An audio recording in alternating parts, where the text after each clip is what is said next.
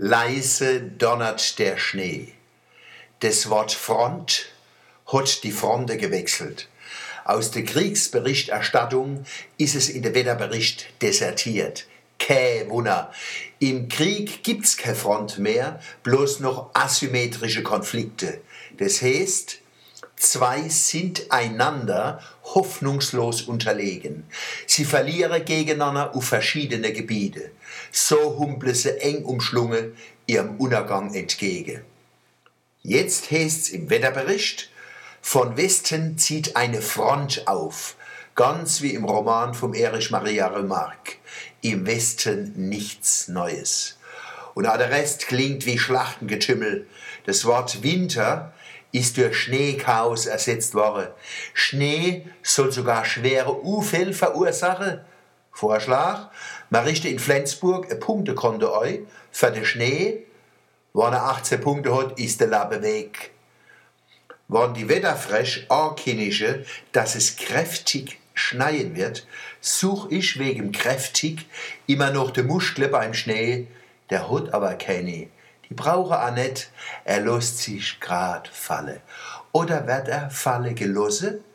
Was dort drauf kräftig ist, weiß ich nicht.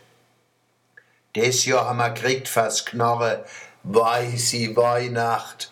Auf meinem Hauptbahnhof heißt's, haben sie einer gelinscht, weil er eine weiße Weihnacht gewünscht. Und auf dem Waldhof haben sie einer verbummt, dabei hat er bloß I'm dreaming of a white Christmas gesummt. Die Frau Holle ist aber auch furchtbar. Wenn mir sagen, mir wolle eine weiße Weihnacht, nimmt die das ernst, dabei ist es bloß Geschwätz. Wie früher, wo wir am 17. Juni die Wiedervereinigung mit unseren Brüdern und Schwestern im Osten Ruf beschworen haben. Wenn man geahnt hätte, dass die das ernst nehmen, hätte man die Gost kalte. Und schonsch? Am 7. Dezember vor 40 Jahren hat sich der Willy Brandt in Warschau hingekniet. Das war noch im Krieg die wichtigste patriotische Tat. Hochachtung, Willy Brandt. Ausgerechnet einer, der sein Leben lang gegen die gekämpft hat, wo die Verbrechen begangen haben.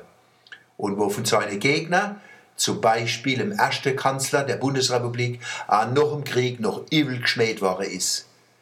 Ich wüsste nicht, dass die sich beim Willy Brandt entschuldigt hätte. Und schon? Schlichtung in Stuttgart Ende November. Die Überlegungen der Gegner von Stuttgart 21 waren der Befürworter überlegen. Aber Tatsache waren geschaffen und auch der Heiner Geißler beugt sich der Macht des Faktischen. Manche sagen, man kann nicht jedes Projekt mit den Leuten diskutieren, die wissen zu wenig und es dauert zu lang von Wege. Die Kritiker von Projekten sind oft sehr gut informiert. Und der größte Zeit- und Geldfresser ist die Fehlinvestition. Liebe Leserinnen und Leser, vielen Dank für Ihre Treue und die vielen Komplimente. Ich wünsche Ihnen Gesundheit und Glück für 2011.